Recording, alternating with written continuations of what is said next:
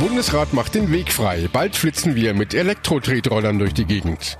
Brexit-Drama und kein Ende. Opposition lässt Gespräche platzen. Und spannendes Bundesliga-Finale. Muss Bayern-Trainer Kovac gehen?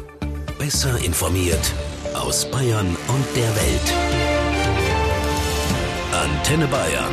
The Break. Willkommen zum Nachrichtenpodcast von Antenne Bayern. The Break ist die Auszeit für mehr Hintergründe, mehr Aussagen und Wahrheiten zu den wichtigsten Themen des Tages. Es ist Freitag, der 17. Mai 2019. Redaktionsschluss für diese Folge war 16 Uhr. Ich bin Antenne Bayern Chefredakteur Ralf Zinno. In einigen internationalen Metropolen sind die kleinen Flitzer mit Elektromotor schon unterwegs. Bei uns in Bayern, in Bamberg, gab es einen Pilotversuch mit elektrischen Tretrollern und bald werden die E-Scooter in ganz Deutschland zum Straßenbild gehören.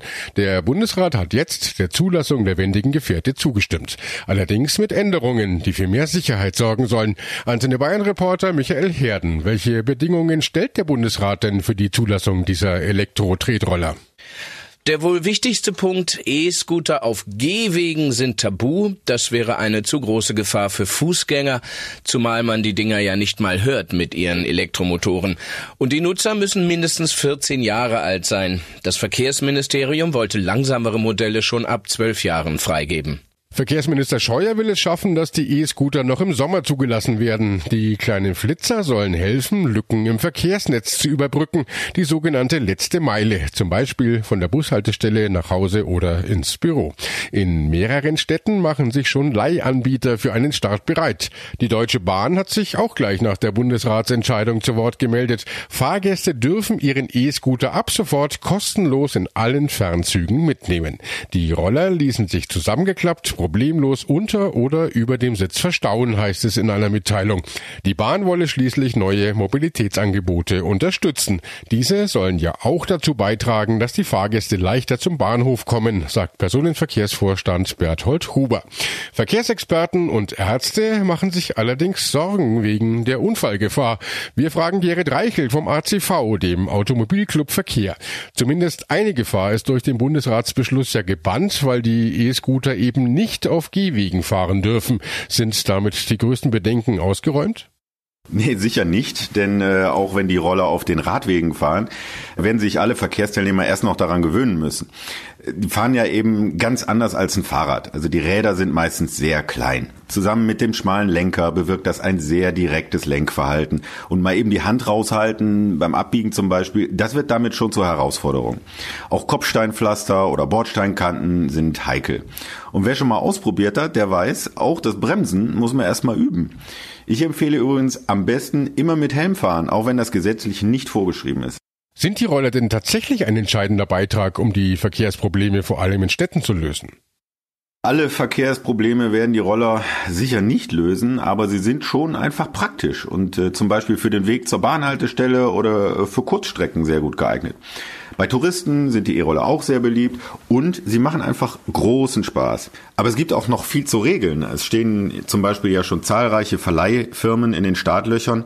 Da muss die Politik aufpassen, dass es nicht so ein Chaos gibt wie in Paris, wo die Dinger die ganze Stadt zumüllen oder am Ende in der Seine landen. Weiteres Thema heute im Bundesrat. Gaffer, die Rettungseinsätze stören, sollen nun härter bestraft werden. Die Länderkammer hat den Bundestag aufgefordert, ein Gesetz dafür auf den Weg zu bringen. Antenne Bayern-Reporter Michael Herden nochmal. Was genau soll dieses Gesetz denn regeln? Nun, schon vor zwei Jahren gab es ja ein neues Gesetz, wonach das Gaffen eine Straftat darstellt. Seitdem drohen Schaulustigen bis zu zwei Jahre Haft, wenn sie zum Beispiel die Feuerwehr, die Polizei behindern oder ganz allgemein die Unfallgefahr erhöhen. Weil das aber bisher nicht so richtig gefruchtet hat, sollen die Strafen nun verschärft werden. Außerdem sind nach dem Gesetz bislang nur lebende Unfallopfer vor bloßstellenden Aufnahmen geschützt, wie es heißt. Das soll nun auch auf Tote ausgeweitet werden. Und das Bundesjustizministerium hat gesagt, es wird das bald umsetzen. Michael, der Bundesrat hat ja außerdem noch über ein weitgehendes Messerverbot beraten. Die Länder Niedersachsen und Bremen haben dazu eine Gesetzesinitiative eingebracht. Damit sollen Messer künftig an besonders belebten und sensiblen Orten verboten sein, etwa vor Schulen oder Kindergärten, in Bahnhöfen und Einkaufszentren. Was ist denn da der Hintergrund? Naja, bestimmte Messer wie Butterfly-Messer sind ja schon jetzt verboten, generell. Aber noch immer werden Angriffe mit Messern in hoher Zahl verübt, wie es im Antrag aus Bremen und Niedersachsen heißt. Und diese sind besonders gefährlich und beeinträchtigen das Sicherheitsgefühl der Bevölkerung. Deshalb will man da jetzt dran. Allein in Niedersachsen gab es im vergangenen Jahr 3700 Messerangriffe. Also rund 10 pro Tag. Allein in Niedersachsen. Und äh, was ist bisher erlaubt? Bisher kann jeder ein Messer mit bis zu 12 Zentimeter Klingenlänge überall hin mitnehmen. Künftig sind nur noch maximal 6 Zentimeter erlaubt und zumindest in bestimmten Bereichen sollen die Behörden künftig das Messertragen grundsätzlich verbieten dürfen. Dazu zählen zum Beispiel sehr belebte Orte wie Fußgängerzonen, Einkaufszentren und Bahnhöfe aber auch die Bereiche vor Schulen und Kindergärten. Da sollen solche Waffenverbotszonen eingerichtet werden können. Aber bringt das denn was? Das Verbot muss ja auch irgendwie durchgesetzt und äh, kontrolliert werden. Das ist genau der Punkt. Die deutsche Polizeigewerkschaft hält das Gesetz für nutzlos, denn erstens kann man es leicht umgehen, sagt die Gewerkschaft, auch mit einem Teppichmesser kann man jemanden schwer verletzen oder auch töten, und kontrollieren lässt sich das ohnehin nur sehr schwer. Auch die Linkspartei und die AfD teilen diese Kritik. Vielleicht ganz gut, dass der Entwurf jetzt nochmal im Innenausschuss der Länderkammer beraten wird. Tja, und nun möchte man fragen, wieder gibt es einen Rückschlag für die britische Premierministerin May auf dem Weg zum Brexit. Der Chef der oppositionellen Labour Party, Jeremy Corbyn, hat die Gespräche mit der konservativen Regierung über einen Kompromiss zum EU-Austritt platzen lassen. Wochenlang hatten beide Seiten ja verhandelt. Jetzt sagte Corbyn, wir waren nicht in der Lage, gewichtige politische Differenzen zwischen uns zu überbrücken. Die Gespräche seien so weit gegangen, wie es möglich war, so der Oppositionsführer. Premierministerin May hatte die Gespräche mit Labour Ende März in die Wege geleitet. Es war eine Art Verzweiflungstat, um ihren mit der EU ausgehandelten Deal doch noch durchs Parlament zu bringen. Viele aus ihrer eigenen Partei, den konservativen Tories, hatten das Abkommen im Unterhaus durchfallen lassen, ebenso wie die nordirische DOP, auf deren Stimmen Mays Minderheitsregierung ja angewiesen ist. Dann versuchen wir es halt mit der Opposition, dachte sich May. Anfang Juni will sie nämlich nochmal über den Brexit-Deal abstimmen lassen lassen und dabei hatte sie auf die Unterstützung der Labour-Partei gehofft. Was daraus wird, steht jetzt in den Sternen. Antenne Bayern-Reporter Christoph Meyer berichtet für uns aus London. Christoph, was sind denn die Gründe für dieses Scheitern jetzt? Ja, mancher hat sich gefragt, ob diese Gespräche überhaupt jemals ernsthaft geführt wurden.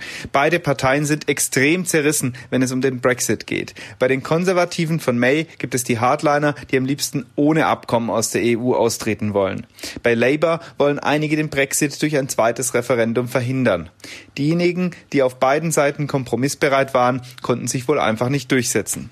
Und wie geht's denn nun weiter? Für Premierministerin May dürfte es jetzt ja noch schwieriger werden, das von ihr ausgehandelte Austrittsabkommen mit der EU durch das eigene Parlament zu bekommen. Dafür sieht es in der Tat schlecht aus. May will im Parlament noch einmal Abstimmungen über eine Alternative zum Brexit-Deal abhalten. Aber solche Abstimmungen gab es schon und herausgekommen ist dabei gar nichts. Es läuft immer mehr darauf hinaus, dass am Ende nur noch die Wahl zwischen Brexit ohne Abkommen oder gar keinem Brexit stehen wird. Ist May denn als Premierministerin so überhaupt noch haltbar? Das fragt man sich hier schon seit beinahe zwei Jahren. Mays Regierungszeit scheint aber nun wirklich bald zu Ende zu sein. Sie wird wohl noch in diesem Sommer für einen Nachfolger Platz machen, der das Land dann bis zum 31. Oktober aus der EU führen soll. Doch bis dahin kann noch viel passieren. Spannung pur in der ersten Fußball-Bundesliga. Erstmal seit zehn Jahren wird erst am letzten Spieltag wieder der deutsche Meister ermittelt. Die Bayern momentan in Führung mit zwei Punkten Vorsprung vor Dortmund. Und dann heute Mittag die Meldung des Tages, Nico Kovac wird entlassen, egal wie es ausgeht. Bei mir im Studio Antenne Bayern Sportchef Carsten Wellert. Carsten, was ist da dran? Ja, das ist eine gute Frage. Also es wurde ja gleich dementiert von den Bayern, also eine gute halbe Stunde später. Äh, Spox hat es zuerst vermeldet und hat sogar schon über Nachfolger spekuliert, dass es wohl Marc von Bommel, der ehemalige Bayern-Spieler, werden könnte, der neue Trainer. Aber Karl-Heinz Rummenigge hat dann gesagt, der Bayern-Boss, diese Meldung ist eine Ente. Es gibt noch keinen endgültigen Beschluss. Keinen endgültigen Entschluss? Das klingt aber jetzt auch nicht nach einer Jobgarantie. Äh, absolut nicht. Also es ein bisschen deutet sich an, man wird wohl intern schon drüber reden und vielleicht wartet wartet man einfach noch die zwei Spiele ab. Aber es sieht einfach nicht gut aus für Nico Kovac, muss man sagen. Ich meine, seit Wochen gibt es alles andere als treue Bekenntnisse von den Verantwortlichen des FC Bayern. Es wird rumgeeiert bei Auftritten im aktuellen Sportstudio von Hassan Salihamidzic. Also es ist, sieht wirklich nach einer Trennung aus, egal wie es ausgeht jetzt bei den letzten beiden Spielen. Aber dann holt er das Double, das heißt morgen den Meistertitel, in einer Woche im Finale den DFB-Pokal und trotzdem muss er den Verein verlassen. Naja, man kann unter sich Umständen. Unter Umständen, aber man kann sich ja immer noch rausreden, dass man einfach äh, sich bei der Kaderplanung nicht einig wurde oder dass man einfach jetzt so große Aufgaben sieht, dass ein junger neuer Trainer das wohl nicht schaffen kann. Also irgendwelche Ausreden gibt's im Fußball ja immer. Vielleicht ist aber auch der Zweifel bei den Bayern-Bossen da, dass wirklich zwei Titel geholt werden können. Also ich meine, das Pokalfinale ähm, gegen Leipzig, das wird schon eine harte Nummer und ähm, ja, vielleicht denken die Bayern-Bosse, beide Titel holen wir sowieso nicht und äh, wir brauchen einfach jemand neuen. Und es war ja auch wirklich nicht souverän. Es ist eine schwache Saison von den Bayern, auch wenn es punktemäßig aussieht, aber so diese Dominanz, die sie die letzten Jahre ausgestrahlt haben, die ist einfach dieses Jahr nicht da und das gefällt den Bayern-Bossen bestimmt nicht. Gut, aber die Titel mal hinten angestellt. Man könnte ja sagen, holen wir das Double, bleibt er. Wenn nicht, muss er natürlich gehen. Das wäre eine klare Aussage. Das würden alle verstehen, damit könnte man leben. Aber dieses Rumgedruckse, Ich glaube, die Bayern-Bosse sind sich einig, dass es nicht weitergeht mit ihm. Also ist jetzt so mein Bauchgefühl. Und sie warten nur noch auf die Begründung, je nachdem, wie die Saison ausgeht. Ähm, das könnte ich mir vorstellen, dass das der einzige Grund ist. Andererseits muss man natürlich auch sagen, ich meine, das sind jetzt zwei wichtige Spiele, die vor der Mannschaft stehen. Man kann sich jetzt auch schlecht hinstellen und sagen, nein, wir hören auf, das wäre auch Schwachsinn irgendwie so ganz kurz vor dem Saisonfinale. Da muss man warten, bis diese zwei Spiele gespielt sind. Aber ist das überhaupt vorstellbar? Ein Spieler steht vor zwei Titeln, die auch seine Karriere hier schmücken, die auch seinen Wert natürlich steigern und dass dann der Trainer eine Rolle spielt, der am, am Seitenrand steht für die eigene Leistung? Das glaube ich. Also ich glaube auf jeden Fall, dass alle Spieler unbedingt diese Titel haben wollen. Das glaube ich auf jeden Fall. Aber ob die unbedingt das so machen, dass es den Trainer auch unterstützt oder dass zum Beispiel auch Spieler, es hat ja kein einziger Spieler den Mund aufgemacht und gesagt, Nico Kovac ist unser Mann und er hat uns dahin gebracht und wir hoffen, dass er nächste Saison noch da ist. Das macht ja auch keiner. Die spielen natürlich für sich, aber ich glaube, dieser Egoismus der Spieler ist vielleicht auch die Auswirkung oder das sehen wir auch auf dem Platz, dass ähm, sie eben nicht so überzeugend spielen. Sie machen halt das, was sie machen müssen, um oben mit dabei zu sein, aber recht viel mehr dann halt auch nicht. Okay, du hast gesagt, Marc von Bommel ist bereits im Gespräch als möglicher Nachfolger. Ähm, warum gerade Marc von Bommel? Wo ist da der Unterschied? Auch ein eigentlicher, eher unerfahrener Trainer. Ich habe keine Ahnung. ich habe keine Ahnung. Ich kann es nicht verstehen. Also Er macht gute Arbeit, Äh, äh, als natürlich, Trainer. natürlich. Und er kommt äh, vom FC Bayern. Ich meine, ist einer der der ja, ich meine, das ist dem FC Bayern ja immer wichtig, so dieses Familiengefühl, ähm, Stallgeruch, wie sie es immer selber nennen. Das hat Marc van Bommel natürlich. Also er war äh, Mhm. ein herausragender Spieler. Aber was jetzt wieder an diesen Gerüchten dran ist, weiß ich auch nicht. Ha Also, machen wir einen Haken dahinter, Ja. warten wir es einfach ab. Äh, Wir werden es sowieso nicht herausfinden vor dem Abpfiff des DFB-Pokalfinales.